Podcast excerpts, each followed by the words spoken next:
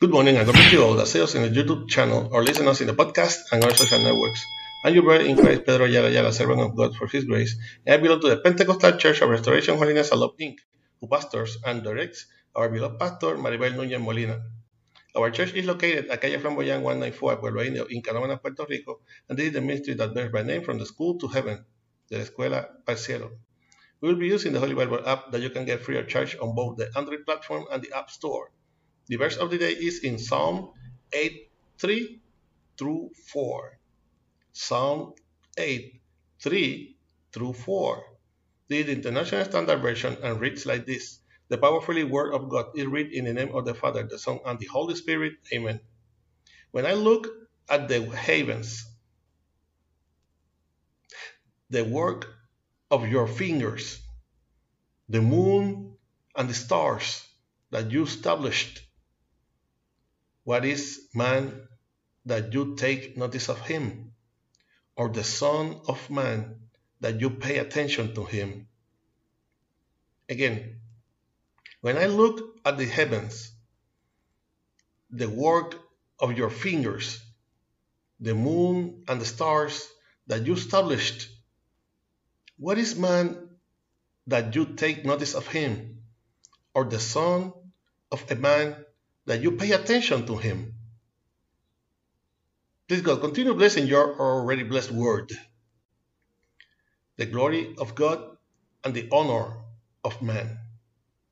This is a praise toned by David.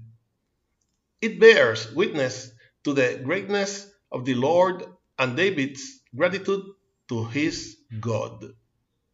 David contemplated the incomparable creations of the Lord, creations that were impossible to match and could only be formed with the power of our God.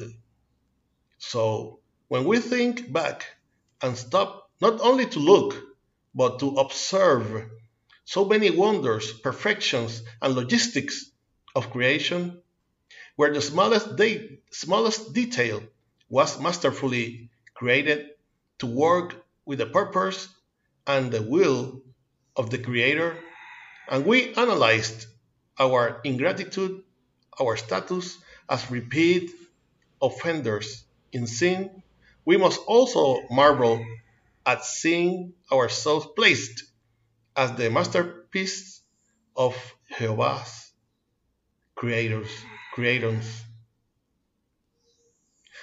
As well as the psalmist, let us be grateful to recognize the power of the Lord.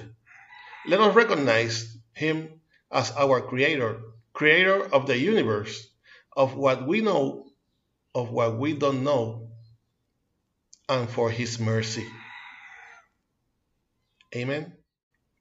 I hope that this short exhortation will serve as a reflection and strength to your life in this morning that the Lord has made. For praise and message to our email, ministerio de la escuela para cielo at gmail.com. You can also get us on YouTube and listen us in the podcast on Facebook. Remember to like and share us to support this ministry.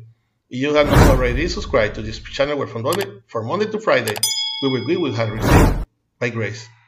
This was your brother in Christ, Pedro Ayala Ayala, servant of God for his grace. And we will see each other in the next year if Christ has not come to seek us as a church yet. Hoping that our prayer and prayers to the Creator comes from the school to heaven, de la escuela al cielo. God bless you all.